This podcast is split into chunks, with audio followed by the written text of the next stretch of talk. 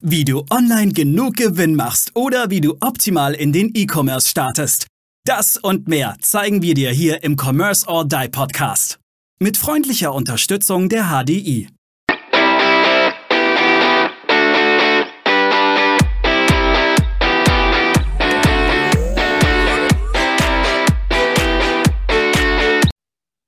Hallo und herzlich willkommen zu einer neuen Folge hier im Commerce or Die Online Podcast. Schön, dass du wieder eingeschaltet hast und heute gibt es eine Solo-Folge von mir, Aaron Kübler. Ich möchte heute über ein Thema mit dir sprechen, das ein sehr persönliches Thema von mir ist. Und zwar nämlich das Thema Spezialisierung. Und was das für dich, für deinen Online-Shop, für dein Business, für dein Commerce-Business bedeutet. Jetzt äh, bin ich seit 2014 selbstständig, Unternehmer, ähm, das ist ja immer so die Frage, ist man Unternehmer, ist man selbstständig? Vor allem, wenn man Dinge einfach sehr, sehr gerne tut, auch fachlich gerne tut.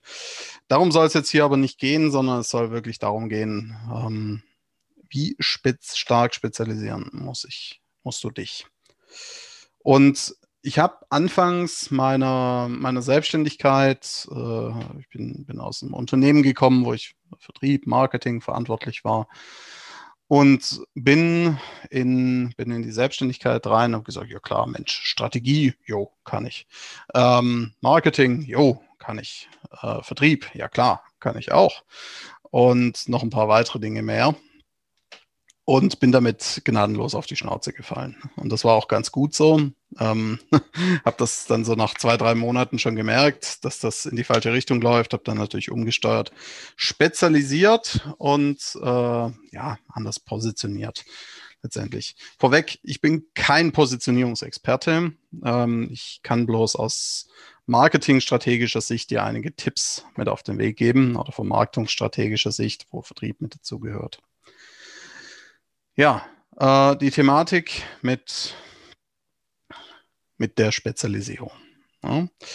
Wenn, wenn du so dran denkst, an einen Online-Shop denkst, dir einen Online-Shop vorstellst, da kommst du rein und hast 500, kriegst 500 Produkte angeboten. Ja. Zum Beispiel für Werkzeug, Werkzeuge, Heimwerkerbedarf. Bekommst da auf der Startseite 500 Produkte angeboten was fühlst du dann? Also was, was, welchen Eindruck macht das auf dich? Wahrscheinlich macht das den Eindruck auf dich, dass du überfordert bist. Sagst, hm, okay, ja, ich wollte doch eigentlich nur einen Hammer kaufen. Aber da gibt es zehn Stück. Welchen nehme ich jetzt? Ja, oder gibt es überhaupt den, dort den richtigen Hammer für mich? Und eigentlich will ich ja auch gar keine 40 Euro ausgeben, sondern ich will ja eigentlich für, für einen Hammer, sondern ich will äh, in Anführungszeichen ja nur ein Bild an die Wand hängen, um mich daran zu erfreuen, meine Familie sich daran erfreuen kann. Ja. Also, worauf ich hinaus will, ist, dass du zwar ein sehr großes Portfolio haben kannst, das ist auch nicht zwingend ein Problem, aber die Art und Weise, wie du es präsentierst, kann ein Problem sein. Wenn du zum Beispiel in einem Online-Shop, betrachte ruhig deinen dein Shop einfach mal aus, von der Außenperspektive. Geh mal drauf und überlege, wie die Startseite wirkt. Und ob es da viele, viele Produkte gibt. 500 ist jetzt einfach eine fiktive Zahl gewesen. Es können auch nur 50 sein oder nur 20. Und wie wirkt das auf die Leute? Aus der Perspektive. Ist das Overload, wo ich mich vielleicht gar nicht entscheiden kann. Psychologisch das Marmeladenparadoxon kommt. Beispiel, stehst vor einer, im Supermarkt vor einer Wand mit ganz vielen Marmeladen und weißt, es gibt von Erdbeer gibt es 20 Stück, von Heidelbeer gibt es 20 Stück und so weiter und du kannst dich am Ende nicht entscheiden. Ja, also schau dir das mal an und schau dir dann auch an, analytisch, in Analy Google Analytics oder mit anderen Tools wie Track.io Online oder Facebook Analytics, das allerdings Stand Juni bald eingestellt wird, beziehungsweise etwas verändert wird. Juni 2021, je nachdem, wann du diese Folge hörst. Und überlege, und schaue anhand von Daten, was du anders machen kannst.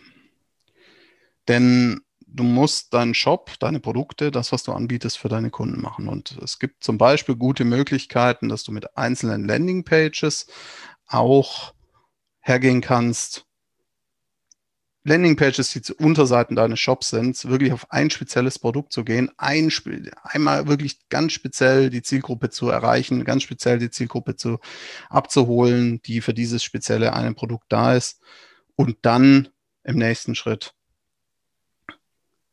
das größere Sortiment ausbreitest. Ja.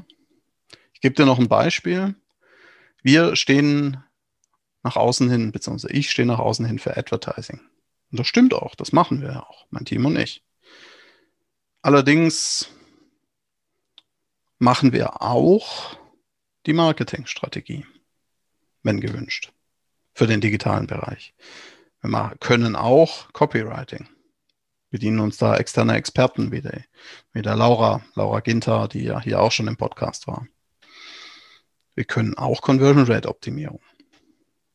Also sprich, deinen bestehenden Shop noch besser machen. Das soll jetzt hier kein Werbeblock sein, sondern mit was gehen wir nach, nach draußen und für was werden wir wahrgenommen, für was werden wir gebucht, angefragt und was können, kann man noch. Und das gleiche, gleiche Bereich kannst und solltest du auch für deinen Online-Shop, für dein Commerce-Projekt anwenden.